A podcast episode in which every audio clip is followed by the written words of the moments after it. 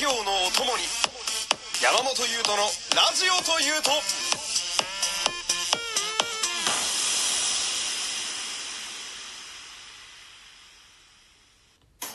山本優斗のラジオというと、第32回、よろしくお願いします。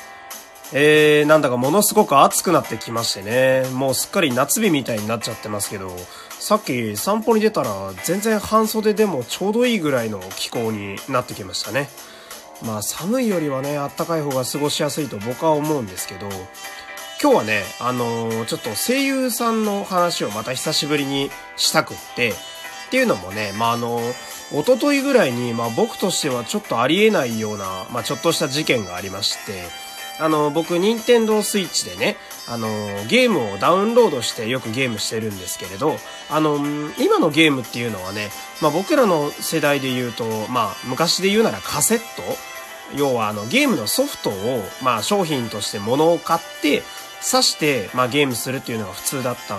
ですよね。でも、任天堂スイッチ、今の時代なんかはね、あの、まあお金払って、ネット経由でゲームをダウンロードしてデータとして入れておけば、わざわざカセットとかね、入れ替えしなくてもできるっていう、そんな便利な時代なんですよ。んで、そしたらね、あの、まあ、ダウンロードしてるあのゲームたちが、あの、まあ、ちょうどスマホのアプリのね、画面がこう並んでるみたいにこう、タイトルだけ出てきてくれるんですけれど、あの、右端になんか見覚えのないゲームがあって、あれ俺こんなん入れたっけなと思って見てみたら、あの、まあ、無双オロチ3というゲームだったんですけれど、あの、まあ、ダウンロード時期を見たらね、その、まあ、ちょうどまだ僕が声優事務所に所属してて、ちょっとオーディション期間中で結構忙しくて、バタバタしてた時期に入れたので、まあ、おそらく察するに、まあ、入れたは入れたけど、ちょっとやる時間なかったのかなっていう、そんなゲームなんです。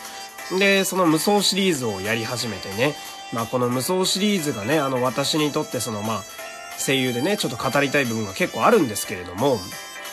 まずこの無双シリーズがね、あのー僕にね、あの、声優の金役というものを初めて意識させた作品でして、まあ、金役というのは、まあ、役を兼ねると書いて金役。まあ、世間で言うと、まあ、一人二役とか、一人三役とかってよく言いますよね。まあ、ああいうことをいわゆる金役と言うんですけれど、まあ、声の世界において金役というのは結構メジャーなものでしてね。で、その、まあ今で言うと、例えばアプリのソシャゲとか、まあ僕ら新人たちが当てられるような、あの、まあゲームだと、結構、まあ一人三役四役ぐらいはやらされたりするんですよ。この前あの、ゲームのオーディションどんな風にやってるかっていうので喋った気がするんですけど、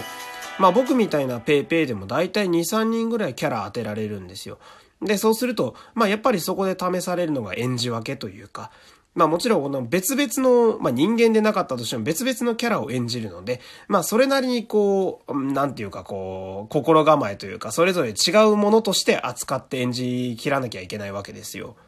で、まあ今となってはまあ自分が声の仕事してるから当たり前になったそんなことを初めてこう、同じ声の人が二役やるんだと教えてくれたのが無双シリーズで、まあ遡ると小学生の頃にね、あのまあ友達の家に行ってゲームするっていうのはまあ田舎の小学生ではあるあるですよ。で、やってたのがまあ三国無双というシリーズでね、それは無双シリーズのまあ最初の方のまあ原点みたいなゲームなんですけれど、まあこれに出てくるキャラクターでね、あのまあ主人公のキャラクターがこう、なんというかまあ清廉潔白な勇敢な感じのキャラクターを小野坂正也さんという方がやられててね、まあこの方もとても有名な方ですけど、普段結構ね、あのコミカルなギャグっぽいキャラをやることが多いんですよ、小野坂さんは。でもその、まあその時は小野坂さんって方がどんなキャラをよくやってるか知らないけど、まあこの趙雲っていう主人公みたいなキャラクターは、こうまあかっこいいなと、かっこいい主人公のかっこいい青年の声だなと思ってて。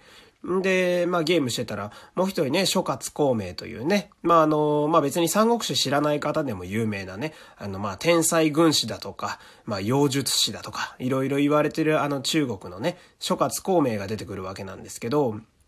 この孔明の声をね、あの、小学校の僕の耳からしてもね、さっき言ったその趙雲っていう主人公の声と、なんかところどころ似てるような気がするなっって思ってよく聞くわけですよ。で、生まれて初めて、え声優のキャスト欄というものを見たんですよね。その説明書の一番裏に書いてあったんですよ。んで、その見てみたら、二人名前が書いてあってね、長雲諸葛亮で、小野坂正也って書いてあって。うわーえ、これはつまり同じ役者さんが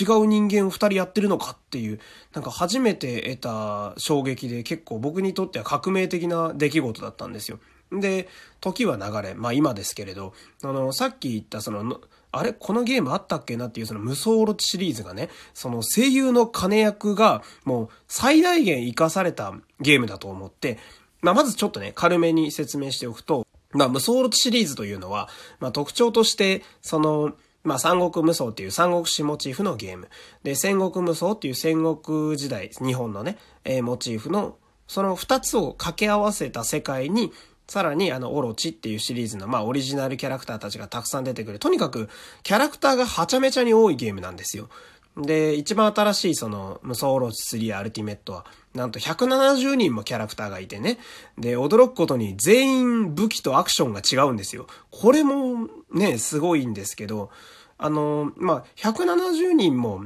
キャラクターがいるということはですよ。つまり、170人分声があるわけですよ。全員喋って戦うので。で、あの、まあ、基本アクションなんですけど、あの、まあ、全員声が違うので、戦場での掛け合いが結構あるわけなんですね。で、そこで、あの、まあ、エンドユーザーで、かつ、まあ、声の世界に多少足を入れている人間として気づかされるのが、その、声優という職人の技の凄さをまざまざと見せられて、で、この、あの、まあ、無双シリーズは、あの、結構金役で出てらっしゃる方が多いシリーズなんですよ、昔から。んで、一番その、無双シリーズで、まあ、ぐっと僕がすごいなと思うのが、一人五役もやってる、沖合優さんという方がいらっしゃってね、沖合良太郎さんという。まあ、沖合さん自体はもう大ベテランの、もうすごく有名な、ジャンプ漫画だとほぼ確実にいるような、あの、方なんですけれど、あの、5人もキャラクターをやられてるんですよ。あの、だから、無双オロチっていうゲームをやってるとありがちなのが、同じ声の人しか喋ってない時とかあるんですよ。あの、キャラクターが画面に3人いてね、こう、掛け合いをするわけですよ。まあ次はどこを攻めればいいかとか、いや、こうするべきだとか、あと、父上とかつってみんな喋るわけなんですけど、これがね、あの、全員同じ人なんですよね、声が。キャストだけ見たら、1人しかいないみたいなことがあるわけですよ。キャラが3人そこに立ってんのに、あの、声を当ててるキャストが1人みたいな。これってめっちゃすごいなと思って。で、まあ、僕もう一人あの好きな声優さん、石川秀夫さんという方がいらっしゃるんですけど、この方は一人4役やってるんですよ。で、まあ、あの、声優の金役で、まあ、ありがちに、大体2つに分けられるんですけど、まあ、一人は、あの、キャラのキャラ付けとかで、あの、なんというか、声色をあまり変えずに演じ分ける。まあ、実はこっちの方が難しかったりするんですが、そういう方と、あと、まあ、有名な方だと山寺さんのようにね、あの、まあ、声色がそもそも変わる人で、あの、声の変化でキャラを演じ分ける方、まあ、2種類大体いらっしゃるんですけど、まあ、この石川秀夫さんという僕のすごい好きな方は、声色が全員違うんですよ。なんで、あの、まあ、ゲーム自体はね、その3人1組でチームを組んで、まあ、出撃できるんですけど、あの、チーム石川秀夫とかができるわけですよ。あの、同じ声優さんでチームが組めたりする。その、同じチームなんで、あの、チーム内でもキャラクターの掛け合いがあったりするんですよ。任せておけとか、私が行くとか言ってくれるんですけど、すごいのが、あの、目つぶって聞いてると、全員違う人なのに、キャスト的には全員同じ人なんですよ。いや、これが本当にすごくって、その、あんまり無双シリーズの、その、声優の、その、演じ分けの凄さっていうのは、なんかね、なぜかそんなにその世の中には、広まってないというか、話題になりづらい部分なんですけれど、まあ、僕的にね、一度でもその声の世界に行った人間からすると、まあ、とんでもないわけですよ。本当に、有名な、あのでね、その声優、参加してる声優さんたちもものすごく多いので、まあ、本当に新人、無名で分かって、そしてもう今ではもう劇団しかやらないよとか、あの、ゲームのためだけに撮りに来てくれるような大ベテランの方まで、本当に様々な方、吹き替え、アニメ、ゲーム、いろんな主戦場違うナレーションの方とかもいたりって、こういろんな声優さんが、こう出てくるすごいゲームなんですけど、その、その声優さんたちの演じ分けを、ものすごく堪能することができるっていう、その、たまらない一面があるわけですよ。なんで、もうね、この無双シリーズの声優の凄さっていうのは僕はもうちょっとこう声を大にして言っていきたいんですけどっていう、まあ今日はそんなお話でした。この声の話になるとちょっと熱くなっちゃうんでね、また今日ちょっとお聞き苦しいところがあったかもしれないんですけど、すいません。ちょっとそこはご容赦いただいて。また明日ね、あの、面白そうな話題があったら喋っていきたいと思いますので、ぜひとも明日も、えー、ご協力、えー、なんだ、えー、ご視聴よろしくお願いします。山本優斗でした。また明日お会いしましょう